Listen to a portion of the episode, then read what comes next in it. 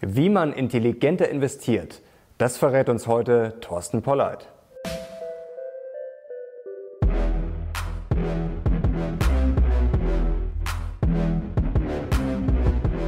Servus Leute und herzlich willkommen zu unserem neuen Video. Wir sind die Mission Money, dein Kanal für mehr Geld, Motivation und Erfolg. Und heute haben wir wieder einen spannenden Gast bei uns. Er ist Chefökonom der Degussa. Er ist Honorarprofessor an der Uni Bayreuth und er ist Präsident vom Ludwig von Mises Institut in Deutschland. Und es hat natürlich einen Grund, warum er heute bei uns zu Gast ist. Er hat nämlich ein spannendes neues Buch geschrieben und das heißt vom intelligenten Investieren. Wir sagen herzlich willkommen, Herr Pollard. Vielen Dank für die Einladung, Herr Lochner. Und äh, wir haben heute tatsächlich eine Weltpremiere. Einige werden sich wundern, warum ich jetzt hier alleine sitze. Timo konnte heute leider kurzfristig nicht. Es geht ihm nicht ganz so gut, aber ich kann euch versprechen, beim nächsten Video wird er wieder dabei sein natürlich. Gute Besserung, Timo. Wir denken an dich. Äh, und jetzt legen wir gleich los hier mit der Weltpremiere. Der Crash ist ja immer wieder ein Thema. Und jetzt kommt natürlich eine Schlagzeile letzte Woche raus, die ein bisschen Angst machen könnte vor einer Rezession, äh, die inverse Zinsstrukturkurve. Das heißt, es gibt auf äh, kurzlaufende US-Staatsanleihen einen höheren Zins als auf langläufige. Jetzt ist natürlich die Frage, Herr Polleit, haben Sie jetzt Angst vor einer Rezession?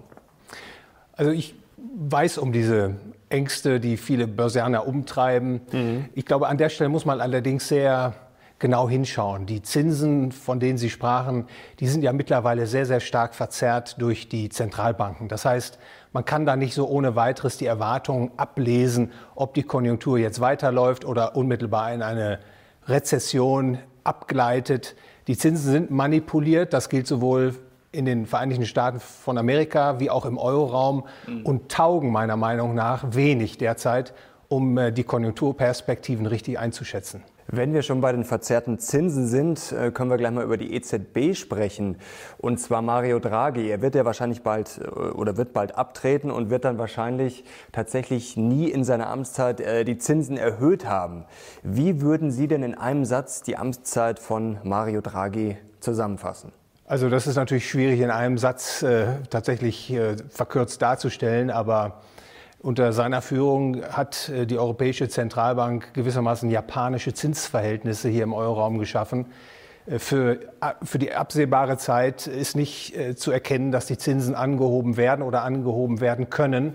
Also insofern sollten diejenigen, die darauf hoffen, mit Termin- und Spareinlagen oder mit verzinslichen Titeln die Altersvorsorge äh, bewerkstelligen zu können, denen äh, ist zu raten, sich umzuorientieren. Mhm.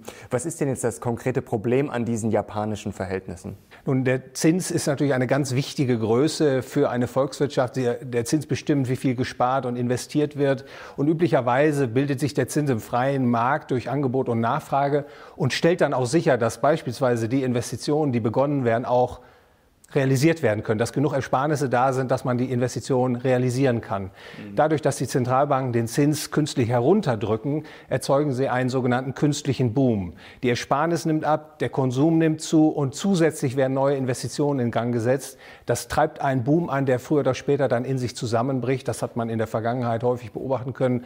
Und das ist die große Problematik der Zinsmanipulation der Zentralbank. Und letztlich leidet natürlich auch der Wohlstand in der Volkswirtschaft. Also das heißt, diese Zinspolitik befördert dann einen Crash erst recht herauf. Entweder kommt es zu einem Crash oder die Zentralbank versucht, den Zins immer weiter abzusenken. Und was man derzeit sieht, weltweit, nicht nur im Euroraum, sondern in Japan und Amerika nähert sich jetzt auch letztlich wieder einer Geldpolitik, die den Zins heruntertreiben wird. Man muss den Zins auf die Nulllinie legen, um eben diesen Crash zu verhindern. Und das führt natürlich letztlich dazu, dass äh, die laufende Teuerungsrate, also die Geldentwertung höher ist als der Zins. Und dann gibt es eine Entwertung der Schuldtitel und diejenigen, die Termin- und Spareinlagen halten oder eben festverzinsliche Anleihen erleiden Verluste. Mhm. Apropos äh, Inflation, Sie haben es gerade schon angesprochen. Wir haben jetzt den 34. Monat in Folge, in dem die Inflation über der Verzinsung liegt. Wie kommen wir denn raus aus diesem Problem? Also man kommt natürlich da raus, indem die Zentralbank den Zins anhebt, beziehungsweise mhm. verkündet, dass in einer gewissen künftigen Periode der Zins leicht wieder angehoben wird. Aber würden Sie das jetzt tatsächlich machen, wenn Sie jetzt angenommen, Sie würden jetzt EZB-Präsident werden nach Draghi, würden Sie dann wirklich sagen, ich hebe jetzt sofort die Zinsen an? Ja, weil ich keine anderen Indikatoren habe als die, die zeigen, dass der Zins im Euroraum zu tief ist und mhm. dass es Fehlinvestitionen gibt. Das ist äh, insbesondere natürlich für die Bürger große Probleme äh, zeitigt, wenn der Zins dauerhaft äh, so tief ist, wie er jetzt ist. Und äh, das ist wahrscheinlich auch der Grund, warum man mich nicht zum europäischen äh, Zentralbankpräsidenten ernennen wird. Äh, derzeit gibt es eben in der Öffentlichkeit keine äh, Mehrheit dafür, den Zins in normale auf normale Niveaus äh, zurückzuschleudern, weil das natürlich die Konjunktur zunächst einmal abbremsen wird. Vielleicht wird der Aktienmarkt auch einknicken, aber diese Kosten werden eben derzeit gescheut und deswegen hängt man auf der Lohnlinie und äh, mit den entsprechenden negativen Folgen, die sich meistens dann erst auf der Zeitachse zeigen und nicht unmittelbar in der Gegenwart ersichtlich werden. Es wird ja auch immer das Argument angeführt, dass dann Krisenstaaten wie Italien und so weiter aufschnappen würden. Also wenn die Zinsen jetzt einmal sich auf normales Niveau äh, annähern würden. Was sagen Sie dazu? Ja, dann gibt es natürlich die Möglichkeit, wenn ein Schuldner nicht mehr zahlen kann, dass die Zahlungen eingestellt werden. Mhm. Dass der Kreditgeber gewissermaßen nicht mehr darauf hoffen kann, vollumfänglich den geliehenen Kreditbetrag zurückbezahlt äh, zu bekommen.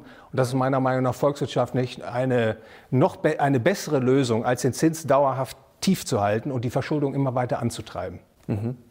Okay, Sie sprechen in Ihrem Buch, kommen wir jetzt mal dazu, ähm, schreiben Sie, Crash-Angst schmälert die Rendite.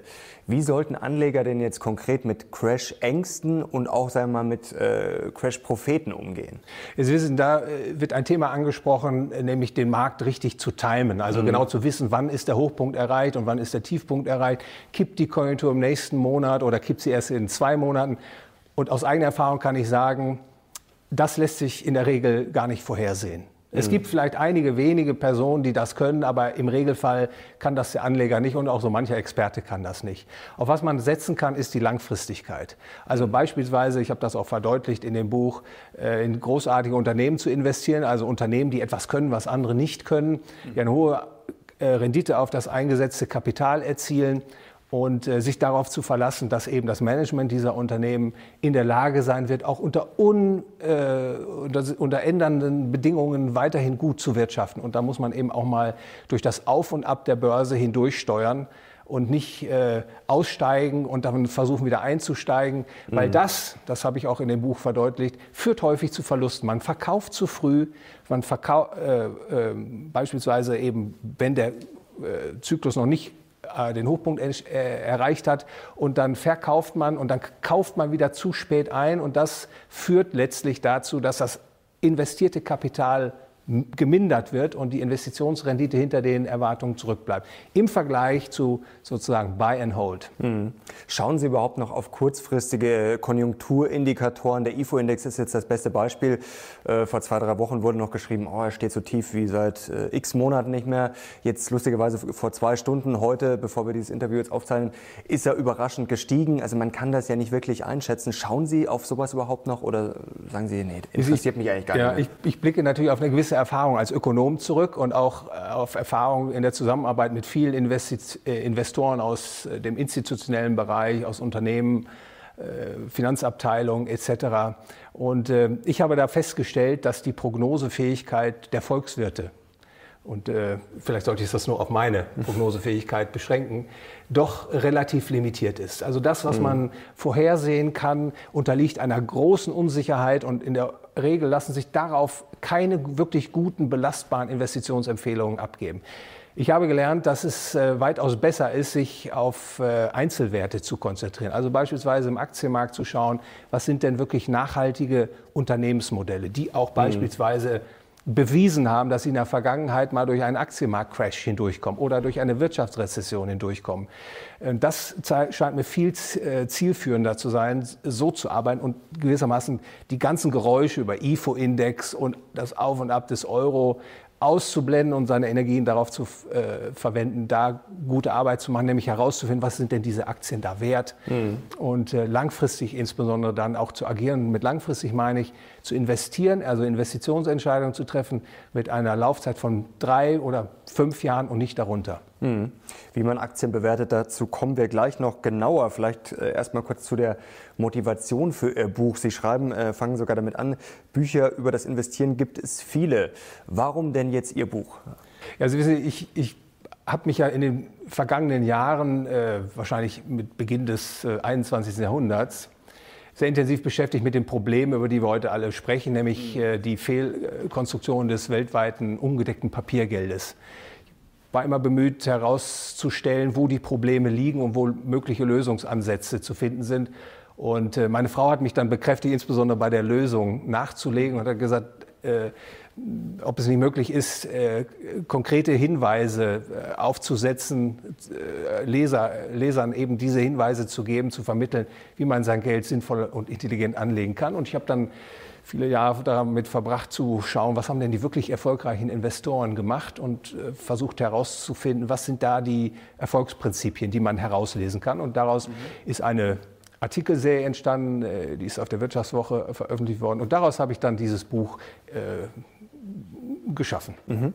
Äh, Sie sprechen von zeitlosen Prinzipien bei der Geldanlage, kam gerade schon durch. Ähm, was sind denn zunächst aus Ihrer Sicht die größten Fehler bei der Geldanlage oder vielleicht sogar der größte Fehler? Da würde mir unmittelbar die Fragestellung einfallen, kann ich besser sein als der Gesamtmarkt, ja oder nicht? Kann ich besser abschneiden mit meinen Investitionsentscheidungen als die vielen anderen Wettbewerber da draußen im Kapitalmarkt? Und da gibt es zwei Antworten. Die eine Antwort ist Nein und die andere Antwort ist Ja. Und ich glaube, das ist die wichtigste Frage, die jeder Investor am Anfang sich stellen muss. Kann ich besser sein als die anderen? Wenn die Antwort Nein ausfällt, ist das nicht schlimm. Aber dann sollte man beispielsweise einen breiten Aktienmarktindex kaufen oder einen Aktienmarkt-ETF, äh, der den Weltaktienmarkt abbildet. Den kauft man sich dann und lässt ihn liegen und hat sich dann auch nicht zu stören daran, ob der IFO-Index rauf oder runter geht oder äh, was auch immer die geopolitischen Entwicklungen sind. Man setzt dann darauf, dass man ohnehin nicht besser ist als der Gesamtmarkt und investiert langfristig mit diesem Produkt. Mhm. Okay. Oder aber man sagt, man kann es das muss man natürlich dann unter Beweis stellen, dass man tatsächlich dann auch Überrenditen erzielen kann. Mhm. Das würde zum Beispiel gehen über die sogenannte Sicherheitsmarge, also sozusagen, dass ich Aktien finde, äh, die eine Differenz aufweisen zwischen dem tatsächlichen Wert oder den, den ich äh, sozusagen mir errechne und dem aktuellen äh, Kaufpreis oder Marktpreis. Ähm, ist das heute noch zeitgemäß, dieses Prinzip?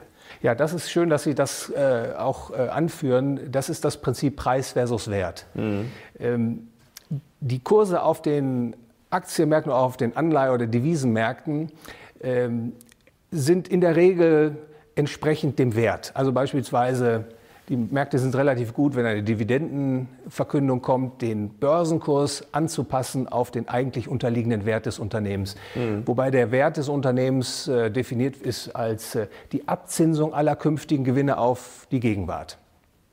Aber es gibt immer wieder auch Phasen, in denen Börsenkurs und Wert voneinander abweichen. Also beispielsweise, weil Panik die Börse erfasst, mhm. weil Gerüchte über Italiens Austritt aus dem Euroraum die Unsicherheit schüren. Und dann kommt es dazu, dass es beispielsweise Verkäufe gibt und dann wird der Börsenkurs deutlich unter den Wert gedrückt. Und das ist natürlich dann eine großartige Gelegenheit für all die Investoren zu kaufen, die wissen, aha, der Wert ist 100, er wird derzeit zu 50 mhm. äh, im Markt festgestellt. Es macht Sinn, etwas zu kaufen, was 100 wert ist, äh, wenn, es, wenn man nur 50 dafür äh, zu bezahlen hat. Und das ist eine Sicherheitsmarge, Sie sagten das bereits, die mich mhm. natürlich auch versichert gegen Fehleinschätzungen. Wenn ich also zu optimistisch den Wert eingeschätzt habe des Unternehmens. Mhm. Und es sorgt natürlich auch dafür, die Investitionsrendite zu erhöhen. Mhm. Aber kann ich dann nicht auch einfach einen ETF kaufen? Weil bei Einzelaktien stelle ich mir das heutzutage relativ schwierig vor. Ich sage mal, vor 30, 40 Jahren, da gab es kein Internet. Da konnte ich natürlich durch Arbeit, Recherche vielleicht mir einen Vorsprung erarbeiten. Heutzutage geht ja alles so schnell, ist relativ transparent. Also finde ich jetzt gerade in einer guten Börsenphase tatsächlich mir Unternehmen, die jetzt so massiv unterbewertet sind. Also ich glaube ja, und Sie finden da auch eher etwas, als wenn Sie den gesamten Aktienmarktindex mhm. äh, versuchen, wertmäßig zu bestimmen. Nehmen Sie mal einen Index wie den DAX, da sind 30 Titel drin, da müssen Sie also schon viel Arbeit aufwenden, um für, jeden einzelnes, für jedes einzelne Unternehmen herauszufinden, was ist denn der Wert. Mhm. Also wenn Sie sich äh, konzentrieren auf einige wenige Unternehmen, deren Geschäftsmodelle Sie verstehen, auch die Branche, die Sie verstehen, dann glaube ich, ist es einfacher, so vorzugehen, als den gesamten Aktienmarkt ins Visier zu nehmen. Und äh, es ist natürlich schon so, dass äh, die Informationen, die heute erhältlich sind, jeder hat. Und man muss sich immer fragen, kann ich dadurch einen Wettbewerbsvorteil erringen? Kann ich daraus in Schlussfolgerungen ziehen, die mir helfen, eine Überrendite zu erzielen? Und da ist natürlich zu, zu sagen, das wird immer schwieriger. Mhm. Ja, es ist, es ist äh, schwierig, gute Investments zu identifizieren. Die liegen nicht zuhauf herum, sondern das ist eine Rarität. Nicht? Deswegen äh, investiere ich auch ähm, sehr konzentriert. Einige wenige Unternehmen, nicht viele. Mhm. Ist dann vielleicht auch eine Empfehlung, auf unbekanntere, kleinere Unternehmen zu gehen, die vielleicht nicht so viele Anleger oder Analysten im Fokus ähm, haben. Wir hatten letzte Woche äh, Professor Weber zu Gast von der Uni äh, Mannheim und der meinte, die BASF-Aktie, die wird von 30 oder 40 Analysten gecovert. Also ist es überhaupt möglich, bei so einer Aktie, ich als Privatanleger sozusagen mehr zu wissen als jetzt 30 Profis, die sich wirklich rund um die Uhr gefühlt äh, mit so einer BASF äh, beschäftigen? Ja, das ist natürlich die Frage, der Teich, in dem man fischt, ist der vielleicht schon äh, überfischt oder mhm. sind da zu viele Angelhaken drin? Ähm, das ist richtig. Man hat natürlich gerade bei den Unternehmen, die einer starken Aufmerksamkeit unterliegen, in der Regel weniger Chancen, äh, Lücken zwischen Preis und Wert zu entdecken. Gleichwohl, äh, das hängt natürlich auch immer davon ab, welchen Kenntnisstand der Anleger hat. Äh, gleichwohl ist es natürlich mit gewissen Risiken behaftet, gerade auf neue Unternehmen zu gehen, die sich vielleicht noch gar nicht bewiesen haben. Also die, wie ich bereits sagte, noch nicht durch einen Konjunkturabschwung deutlich äh, gestärkt sozusagen äh, hindurchgegangen zu sein. Und da muss, der, da muss der Anleger überlegen, wo seine Kompetenzen liegen. Es gibt ja grundsätzlich zwei Möglichkeiten. Also wenn Sie sagen, ja, Sie können hm. eine Überrendite erzielen oder es ist möglich, eine Überrendite zu erzielen, dann können Sie immer noch überlegen, mache ich das selber, traue ich mir das selber zu oder suche ich die Zusammenarbeit mit Investoren, die das nachweislich können.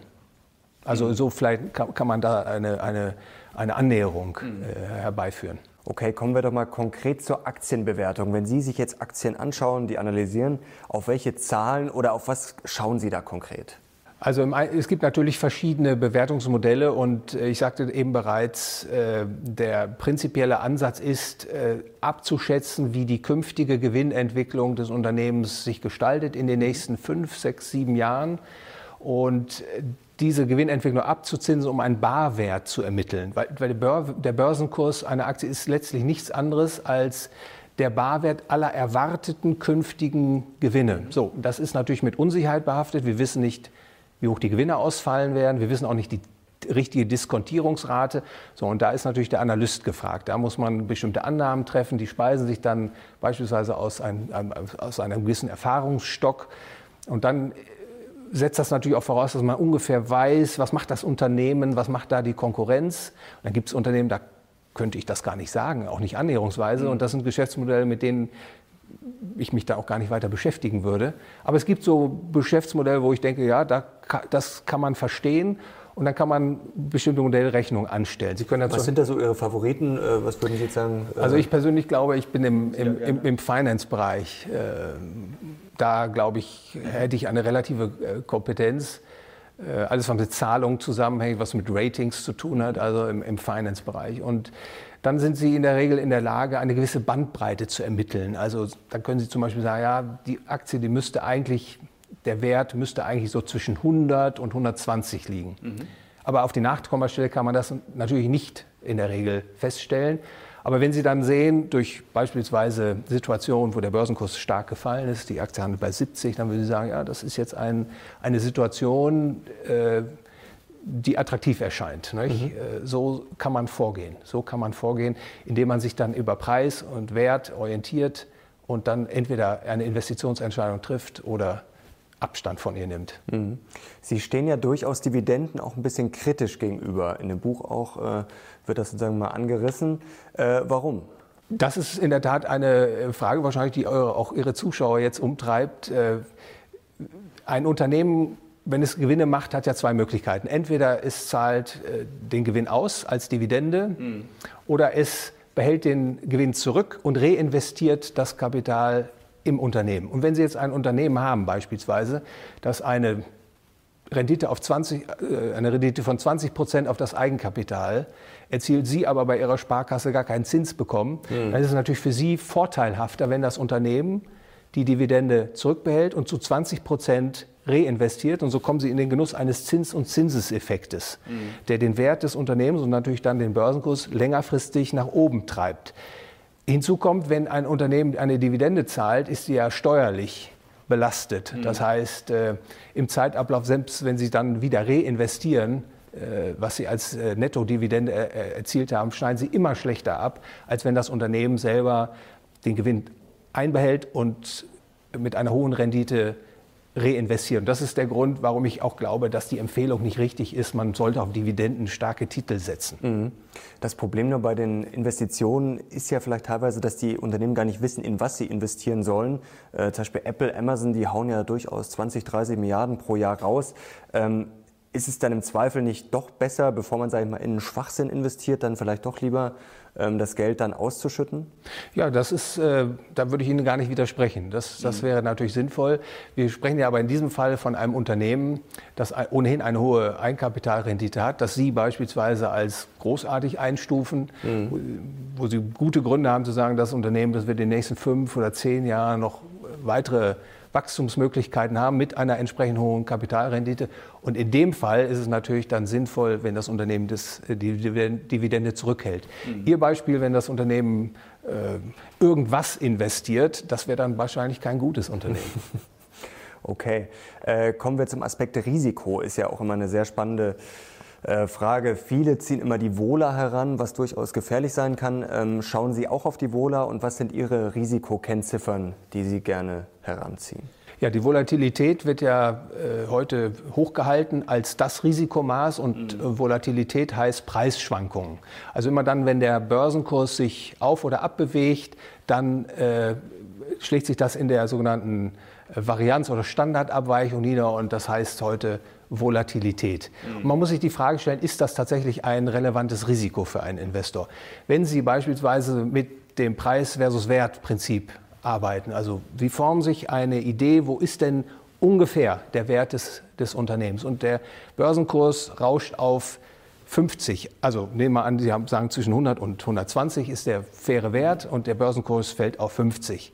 Da macht es natürlich Sinn zu kaufen. Jetzt fällt der Kurs weiter auf 40, die Volatilität geht hoch jeder äh, reguläre Portfolio-Manager würde sagen, jetzt steigt das Risiko. Mhm. Aber die Frage, ist das wirklich so? Nein, meine Antwort ist nein, weil wenn Sie etwas zu 40 kaufen können, was zwischen 100 und 120 wert ist, vorher konnten Sie es zu 50 kaufen, dann ist das Risiko gesunken. Sie bekommen jetzt etwas, was 100 oder 120 wert ist zu 40. Das kann ja kein erhöhtes Risiko sein. Das setzt natürlich voraus, dass man langfristig investieren kann. Nicht? Dass mhm. man also solche Marktchancen nutzen kann und äh, mit einem Horizont, ich sage das bereits, von drei oder fünf Jahren operiert. Mhm. Insofern äh, würde ich sogar darauf, äh, würde ich sogar so weit gehen zu warnen, äh, aufgrund der Volatilität, das ist ja immer eine vergangene Preisbewegung, Handlungen abzuleiten, um, äh, wie gesagt, künftig äh, zukunftsorientiert zu investieren. Äh, ohne Wohler geht es ja quasi gar nicht. Also ohne Wohler gibt es ja auch nichts zu gewinnen auf gut Deutsch. Oder würden Sie das so ja, das ist ganz normal. Der Markt ist natürlich ein, oder die Börse ist ein Suchprozess. Es kommen ständig neue Informationen und man versucht die, oder viele Investoren versuchen das dann zu berücksichtigen in den Kursen und da kommt es natürlich tendenziell zu Schwankungen. Und dann gibt es natürlich diese Psychologie, der wir Menschen alle unterliegen. Wir haben Ängste, wir haben mhm. Gier und das werden auch Massenphänomene. Und äh, das ist ja auch zum Beispiel eine, eine wichtige Eigenschaft eines Investors, äh, eben auch gegen den Strom schwimmen zu können, sich nicht mhm. mitreißen zu lassen, wenn der IFO jetzt mal unerwartet abknickt oder in die Höhe steigt, sondern äh, auf sich zu fahren und zu wissen, was ist denn eigentlich der Wert der Dinge, die ich da, in die ich da investiert habe. Mhm. Diversifizierung kommt in Ihrem Buch äh, natürlich auch vor. Natürlich ist es für einen Aktionär auch durchaus erfreulicher, wenn man dann Aktien hat und äh, die Wohler zuschlägt, dass man dann natürlich vielleicht ein bisschen ein Sicherheitsnetz hat.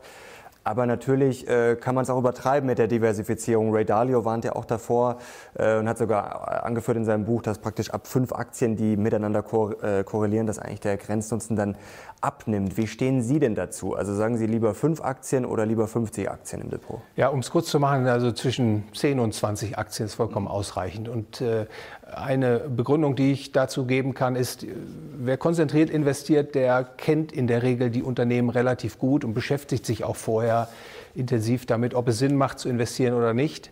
Und äh, diejenigen, die große äh, diversifizierte Portfolien haben mit 20, 80, äh, 100 Aktien, mhm. haben ja in der Regel gar nicht die Möglichkeit, im Einzelnen zu gucken, wie ist es denn um das Unternehmen bestellt. Man hofft darauf, einige werden schon durchkommen. Also das sind unterschiedliche Ansätze, aber ich äh, kann das nur, äh, ich kann nur dazu ermuntern, konzentriert zu investieren. Ähm, also 100 Aktien braucht man nicht wirklich, oder? Dann kann man gleich einen ETF kaufen. Da kann ich auf die Grundlagenentscheidung nochmal verweisen, kann ich outperformen oder kann ich nicht outperformen. Mhm. Also wenn ich glaube, ich kann keine Überrenditen erzielen und kein anderer kann das, dann, dann kaufe ich einen ETF und das ist natürlich ein ganz breit diversifizierter Aktienmarktkorb weltweit äh, und da bin ich dann auch gut aufgehoben. Aber wenn ich glaube, ich kann Überrenditen erzielen, dann sollte man durchaus Gefallen finden an dem Gedanken, konzentriert zu investieren. Mhm.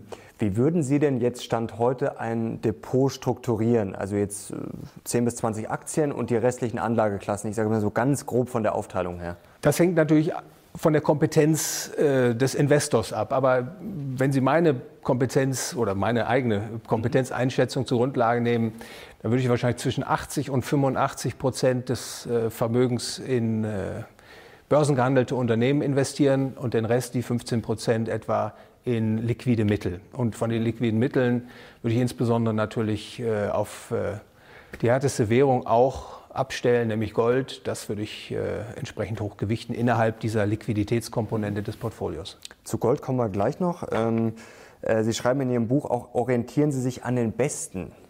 Wer sind denn für Sie die Besten? Ja, da gibt es äh, eine ganze Reihe von Investoren, die vielleicht nicht auf den Hochglanz äh, Seiten der Finanzmagazine erscheinen, aber die äh, über lange Zeit sehr, sehr hohe Renditen erzielt haben. Und vielleicht an dieser Stelle äh, beschränken wir uns mal auf äh, den wohl bekanntesten Investor, der allerdings äh, in diesem Falle auch auf den Hochglanzseiten mhm. erscheint. Das ist Warren Buffett und Charlie Munger, die im Grunde seit 1965 bis 2018 äh, pro Jahr eine durchschnittliche Rendite von etwa 20 Prozent erzielt haben über diese Zeit. Und äh, im gleichen Zeitabschnitt hat der S&P 500 etwa 9,9 Prozent erzielt. Mhm. Also das ist eine äh, deutliche Outperformance. Äh, und ähm, warum an den besten Invest äh, orientieren? Sehen Sie, der DAX oder der S&P, das sind natürlich Durchschnitte aller gehandelten Aktien. Und ähm, das ist so ein Mittelmaß. Ne? Also jeder, der sich daran orientiert, der schwimmt so mit wie alle anderen auch. Und äh, ich habe den Hinweis äh, an den besten orientieren von meinem Vater. Der sagte immer, wenn ich schlechte also Schulnoten hatte und das versuchte zu begründen, die anderen haben ja auch eine 3, dann sagte er, das interessiert mich nicht, orientiere dich an den Besten. Und mhm. das ist beim Investieren auch so. Man sollte schauen, was erzielen denn tatsächlich die nachhaltig äh, herausragenden Investoren für Renditen. Und da ist der DAX oder der SP nicht die richtige Messlatte. Mhm. Glauben Sie, dass es Warren Buffett, wenn er jetzt heute anfangen müsste, nochmal so schaffen würde? Wir blicken da auf eine lange Investitionsphase zurück, in der die Dinge etwas anders waren, als sie heute sind. Ich glaube nach wie vor, dass äh, Warren Buffett und auch die Value-Investoren, die in der Tradition denken und arbeiten, künftig über Renditen erzielen werden, ja. Okay, kommen wir noch zum Thema Geld. Sie schreiben in Ihrem Buch, es geht ja darum, erstmal zu verstehen, was Geld eigentlich ist. Sie führen dann gerne Ludwig von Mises an. Wie hätte er jetzt denn diese Frage beantwortet, was Geld eigentlich ist? Also Ludwig von Mises, der österreichische Ökonom, hätte gesagt, und viele andere zu seiner Zeit auch, und äh, heute auch gibt es viele Ökonomen, die gleichermaßen antworten würden, Geld ist das allgemein akzeptierte Zahlungsmittel. Und das würden Sie so ja, ich sehe keine, keine Verbesserungsmöglichkeit für diese Definition. Geld ist tatsächlich nur ein Tauschobjekt. In den mhm. Schulbüchern und Lehrbüchern gibt es natürlich noch die Wertaufbewahrungsfunktion genau, ja oder die Recheneinheitsfunktion. Aber wenn Sie genau darüber nachdenken, dann erkennen Sie beispielsweise die Recheneinheitsfunktion ist nichts anderes als die Tauschmittelfunktion, die da zum Ausdruck kommt. Ein Apfel kostet ein Euro. Mhm. Und die Wertaufbewahrungsfunktion ist nichts anderes als die zeitliche Verschiebung des Tauschaktes auf der Zeitachse. Geld hat damit nur eine Funktion, die Tauschfunktion. Und das ist, glaube ich, ganz, ganz wichtig im Verständnis ähm, der äh, Folgen oder der, der, der Wirkung des Geldes in einer Volkswirtschaft. Mhm. Und Gold ist ja für Sie das bessere Geld oder die bessere Währung. Warum? Ja, also äh, Sie wissen, wenn man in die Währungshistorie schaut, äh, haben die Menschen immer, wenn sie frei, die Freiheit hatten, ihr Geld selbst zu wählen, Gold oder Silber gewählt. Mhm. Äh, nie Papier, auch keine elektronischen Bucheinträge. Und äh, das heutige Geldsystem, was, was wir heute vorfinden, ob US-Dollar oder Euro, das ist ja ein ungedecktes Papiergeldsystem. Und das leidet unter einer ganzen Reihe von ökonomischen und ethischen Defekten. Also es mhm. verliert seine Kaufkraft im Zeitablauf, es beschert Boom- und Bastzyklen. Wir sprachen eben davon. Es sorgt für eine sozial ungerechte Verteilungswirkung. Ähm, und im Vergleich dazu äh, schneidet das Gold eben sehr, sehr gut ab. Das ist ein marktkonformes Geld, mhm. das nicht manipulierbar ist durch politische Willkür. Ähm, es ist ein ethisch sauberes Geld und äh, interessanterweise, wenn man langfristig sich das vor Augen führt, ähm, hat, Geld, hat, hat Gold seine Kaufkraft bewahrt. Auch im Vergleich beispielsweise zu kurzverzinslichen Bankeinlagen. Also beispielsweise im Euroraum, wenn ich die Zahlen jetzt richtig weiß, seit Einführung des Euro ähm, haben die drei Monatseinlagen bei Banken gehalten, ein Plus von drei Prozent gemacht nach Abzug der Inflation. Mhm. Also da habe ich den Steuereffekt noch nicht mal drin, aber wahrscheinlich wäre es null oder negativ. Während Gold äh, Richtung 190 Prozent plus gemacht hat. Also aus 100 äh, sind dann knapp 300 geworden. Mhm. Also ich glaube auch, äh, das ist die natürliche Geldordnung und äh, Gold ist ja manchmal dafür halt tatsächlich das bessere Geld. Aber wie ließe sich das jetzt konkret umsetzen? Natürlich könnten wir jetzt alle mit Goldmünzen durch die Gegend laufen, aber das Gold würde ja praktisch gar nicht ausreichen, wahrscheinlich, um sagen wir mal, auf der ganzen Welt äh, das komplett als Zahlungssystem einzuführen. Also man müsste es dann hinterlegen, also wie sozusagen wieder einen Goldstandard einführen. Ja, es gibt ja schon eine ganze Reihe von Unternehmen weltweit, die sich bemühen, ein goldgedecktes Zahlungssystem anzubieten. Mhm. Ein prominentes Beispiel ist die britische Münze, The Royal Mint. Dort können Sie beispielsweise Gold kaufen und dort lagern und äh, Sie bekommen dann auf Ihr iPhone eine App und äh, per Blockchain können Sie über das von Ihnen dort eingelagerte Gold verfügen. Wenn ich dort ebenfalls mein Konto habe, können wir Zahlungen ausführen. Ganz einfach, ganz problemlos mit allertiefsten Kosten. Mhm. Und von, äh, von diesem Bestreben gibt es weitere Pilotprojekte, auch in Australien beispielsweise. In Deutschland hinkt man noch etwas hinterher. In Amerika, in einigen Bundesstaaten sind die Kapitalertragssteuern und Mehrwertsteuern auf Gold und Silber bereits abgeschafft worden, um Gold und Silber dem Dollar gleichzustellen, um ein Wettbewerbsumfeld zu schaffen. Also ich bin sehr optimistisch, dass äh, spätestens in der nächsten Erschütterung, die das Finanzsystem heimsucht, solche Lösungen verstärkt nachgefragt werden. Und dann wird sich eben zeigen, wie vorteilhaft, äh, wie, äh, wie nachgefragt diese, diese Medien sein werden. Und ich habe da gar keine gar keine Zweifel, dass äh, so etwas kommen wird. Nicht? Denn das Papiergeld, das ungedeckte Papiergeld ist eben wenn, ist ein, ein, ein unnatürliches äh, Geldsystem. Aber nehmen wir mal an, Gold ist jetzt sozusagen die ultimative Lösung. Würden dann wirklich äh, Regierungen das zulassen? Weil das Schöne am Papiergeld ist ja, ich kann es einfach äh, auf gut Deutsch drucken, wie ich will. Und man kann natürlich die Währungen auch äh, manipulieren und damit Macht ausüben, wie zum Beispiel die USA. Ähm, ist das realistisch, dass man wirklich dieses Gold dann einfach zulässt und dann Macht damit natürlich auch abgibt? Sie haben natürlich vollkommen recht. Das ist äh, ein staatliches Bestreben, die Hoheit über die Geldproduktion zu haben, also das Geldproduktionsmonopol inne mhm. zu haben. Ähm, solange es Wettbewerb auf dieser Welt gibt, in dem Staaten miteinander konkurrieren um Standortvorteile, also mit tiefen Steuern, guter Infrastruktur, Talente anlocken und Möglichkeiten haben, eben Kapital aus dem Ausland anzuziehen, wird dieser Wettbewerb kommen, auch über das bessere Geld. Und man braucht wahrscheinlich nur ein erfolgreiches Pilotprojekt äh, und das Nachahmer findet. Und Nachahmer kommen dann, wenn etwas sehr, sehr gut funktioniert. Mhm. Und ich glaube, die Technik ist heute eben so weit, dass man das, ich spreche da immer von einer Digitalisierung des Goldgeldes, äh, wo man eben nicht rumläuft mit klimpernden Münzen. Mhm sondern das über iPhone äh, macht und, und ähm, zu Hause im Homebanking macht, in gewohnter Weise die Überweisung durchführt und äh, da ist eine große Chance und ich äh, glaube, die Menschen werden das nutzen. Mhm. Jetzt äh, ist natürlich noch die Frage, die immer kommt, Gold bringt ja keine Zinsen. Das ist ja eigentlich so der Klassiker der Kritiker. Was, was sagen Sie denn da dazu? Ja, im aktuellen Umfeld muss man sehen, äh, auch ungedecktes Papiergeld gibt ja keine Zinsen mehr. Nicht? Äh, mhm. Der Zins liegt auf der Nulllinie, nicht nur für Spar- und Termineinlagen, sondern mittlerweile auch für langfristige Anleihen. Bundesrepublik Deutschland für zehn Jahre liegt er etwa bei null Prozent. Ich glaube nicht, dass es eine eine Abkehr von dieser Politik geben wird in den nächsten Jahren. Dazu ist die Verschuldung mittlerweile zu hoch und das ungedeckte Papiergeld äh, wird immer weiter ausgereizt. Um den Niedergang dieses, dieser Papiergeldpyramide aufzuhalten, ist der Zins eben auf Null und ich sehe wenig Möglichkeiten, Chancen, die Wahrscheinlichkeit stufe ich gering ein, äh, als gering ein, dass es da zu einer Wiederkehr eines normalen Zinses kommen wird. Vor dem Hintergrund hat Gold jetzt seinen Wettbewerbsnachteil verloren den es natürlich in den letzten Jahrzehnten gehabt hat. Mhm. Was unsere Zuschauer sicherlich äh, brennend interessiert, wie man denn jetzt konkret am besten in Gold investiert. Was würden Sie jetzt als Experte raten? Es gibt ja viele Mittel. Ich kann ja ETFs kaufen, äh, ich kann mir das unter das Kopfkissen legen. Ähm, was wären jetzt sozusagen Ihre Basics, wenn ich jetzt in Gold investieren möchte? Also wenn Sie mir das erlauben, ich sage immer, in Gold investiert man nicht, also in eine Währung investiert man, man hält sie. Nicht? Mhm. Äh, investieren heißt, äh, heute einen Geldbetrag abzugeben in der Hoffnung, in der begründeten Erwartung, dass beispielsweise ein Unternehmen damit eine positive Kapitalrendite erzielt und künftig höhere Gewinne erzielt. Mhm. Das ist Investieren. Währung hält man für Tauschzwecke.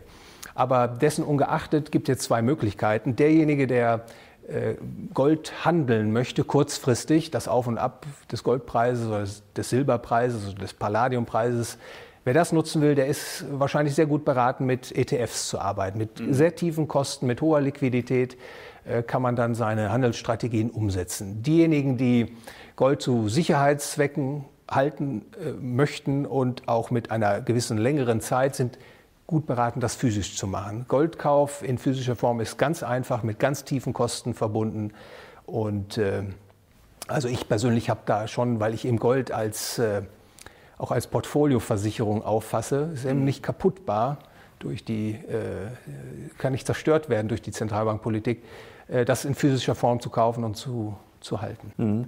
Und worauf achte ich dann noch? Stückelung und so weiter? Also lieber äh, kleinere Mengen, größere Mengen? Was, was, sind da, oder was, was sind da die größten Fehler, die man da machen kann vielleicht? Ja, je größer die Einheit ist, die Sie kaufen, desto geringer sind die Formkosten. Mhm. Also wenn Sie ein Kilo äh, Gold heute kaufen, ich weiß nicht, was der kostet, 37.000 Euro, da äh, bekommen Sie das meiste Gold für Ihr Geld. Mhm. Je kleiner die Stücke werden, desto höher fallen die Formkosten aus und desto teurer wird das. Also die großen Einheiten machen aus meiner Sicht Sinn für eben diejenigen, die das als Vorsichtskasse in ihr Portfolio legen wollen. Mhm. Kommen wir noch zum Thema Kryptowährungen, kommt auch in Ihrem Buch vor. War ja ein unglaublicher Hype vor ein, zwei Jahren. Seit längerer Zeit äh, ja, tut sich nicht mehr viel. Bitcoin pendelt immer so um die 4000 Dollar. Wie stehen Sie jetzt zu Kryptowährungen? Ich bin ein großer Freund des Währungswettbewerbs, mhm. also eines freien Marktes für Geld, wo alle Menschen dieser Welt die Freiheit haben, das Geld zu wählen, was sie zu halten wünschen. Mhm. Und in dem auch Unternehmer die Möglichkeit haben, die Wünsche der Geldnachfrager bestmöglich zu bedienen. Also insofern sehe ich äh, das Aufkommen äh, der, ich nenne sie mal Kryptoeinheiten, weil sie ja noch kein Geld sind, also die sind gewissermaßen Wettbewerber um die Geldfunktion. Äh, diese Kryptoeinheiten entsprechen meiner Deutung nach eben diesem aufgekommenen Währungswettbewerb. Die Technologie ist heute soweit, das darstellen zu können, beziehungsweise man versucht, die Geldfunktion eben über diese neuen Technologien darzustellen. Und nehmen wir mal nur mal den, den, den Bitcoin. Interessanterweise hat der Bitcoin ja große Ähnlichkeit mit dem Gold. Also der Bitcoin ist ja auch mengenmäßig begrenzt, also bis auf 21 Millionen Einheiten und äh, davon sind ja jetzt knapp 17 Millionen produziert. Das heißt eine Endlichkeit, wie das beim Gold auch angenommen wird, dass der Goldvorrat auf der Welt endlich ist, wird nachgefragt. Übrigens, das beantwortet auch Ihre Frage, kann man das denn überhaupt machen mit einer begrenzten Geldmenge? Ja, das funktioniert und der Bitcoin ist äh, eine schöne Illustration, dass Menschen eben ein Geld nachfragen wollen, was sich nicht beliebig vermehr, vermehren lässt, schon gar nicht durch politische mhm. Willkür der Zentralbanken. Und äh, wie die Lösung letztlich aussehen wird, das wird der Wettbewerb zeigen. Ähm, aber prinzipiell äh, lässt sich eben auch Gold oder Silber digitalisieren. Sie haben dann halt noch diese physische Verfügbarkeit. Nicht? Sie können sich das ausliefern lassen. Sie können dann auch Bargeldtransaktionen vollziehen. Aber das mhm. wird letztlich der Wettbewerb entscheiden. Aber ähm, ich begrüße diese Entwicklung sehr und die ist auch noch nicht abgeschlossen. Kommt da vielleicht sogar eine, eine Kombi? Sie haben es gerade schon angesprochen: Kryptowährungen, Blockchain, Gold. Sehen Sie sowas kommen? Das äh, deutet zumindest das an, was man in der Royal Mint mittlerweile technisch anbietet, eben äh, per Blockchain Gold äh, anzubieten und verfügbar und handelbar zu machen. Aber Sie brauchen noch nicht mal auf so aufwendige Technologien zurückzugreifen. Man kann ganz normale Verkehrs-, Zahlungsverkehrssysteme nutzen, um eben Gold- oder Silbereinheiten oder was auch immer gewählt wird, von einem Konto auf das andere zu bewegen. Mhm. Wunderbar. Jetzt hätte ich noch fünf äh, kleine Fragen zum Abschluss dieses Interviews. Und zwar würde ich Ihnen äh, sozusagen Slogans aus Ihrem Buch kurz äh, hier anführen und würde dann eine Frage dazu stellen. Fangen wir mit der Nummer eins an. Äh, über den Abwärtstrend der, äh, des Zinses erleben wir denn jemals wieder höhere oder sogar hohe Zinsen? Auf absehbare Zeit nicht. Wie lange würden Sie den Zeitraum einschätzen, ungefähr? Ich gebe Ihnen den Hinweis, in Japan liegt der Zins seit etwa knapp 19 Jahren auf der Nase, also auf der Nulllinie. Und äh, es äh, gibt meiner Meinung nach derzeit keine politischen, keinen politischen Konsens, der das äh, ändern wird. Mhm. Nächstes Zitat. Und was ist, wenn das Geld doch kaputt geht? Wie lange geben Sie dem Euro noch? Länger als viele glauben. Denn es, auch, auch hier gibt es einen politischen Willen, diese Einheitswährung zu halten. Selbst die größten Kritiker des Euro fordern ja in der Regel nicht seine Abschaffung, sondern eine Verbesserung des Rahmenwerkes. Aber äh, der Wettbewerb der Währung, also die Möglichkeiten, Alternativen zu nutzen zum Euro, das nimmt zu in den nächsten Jahren. Dann schreiben Sie in Ihrem Buch, wir haben schon darüber gesprochen, Vorsicht vor Prognosen. Gibt es eine Prognose, an die Sie trotzdem ganz fest glauben? Also es gibt äh, schon so etwas, das bezeichne ich als Logik des Handelns. Also unser menschliches Handeln auf dieser Welt unterliegt gewissen Restriktionen. Äh, wir wissen auch aus der Ökonomik, also aus der ökonomischen Theorie, äh, dass beispielsweise ungedecktes Papiergeld Krisen verursacht. Man kann nicht genau sagen, wann und wo, mhm.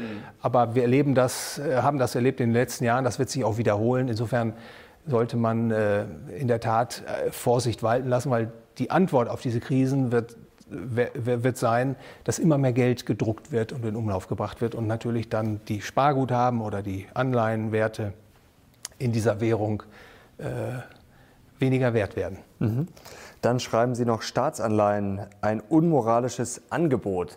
Sollte man aus Ihrer Sicht komplett auf Staatsanleihen verzichten in diesen Zeiten? Ja, das ist ein Aufsatz, von dem Sie äh, jetzt zitieren. Ja, wer darüber nachdenkt, der wird merken, dass Staatsanleihen alles andere als ein moralisch einwandfreies Anlageprodukt sind. Also Sie würden eher darauf verzichten? Also im derzeitigen Umfeld, äh, meine ich, ist mit einer Langfristanlage in Anleihen sowieso nichts mehr äh, mhm. zu erzielen. Ähm, aber man sollte durchaus darüber nachdenken, was es eigentlich bedeutet, dem Staat Geld zu leihen, der das dann zurückzahlt, indem er anderen Menschen zwanghaft in die Tasche fasst. Mhm. Also jeder, der Staatsanleihen erwirbt, sollte zumindest äh, sich äh, Rechenschaft ablegen über die ethische Dimension. Mhm. Und dann nochmal, wir haben schon darüber gesprochen, Gold ist die bessere Währung. Wann kommt denn der Goldstandard zurück?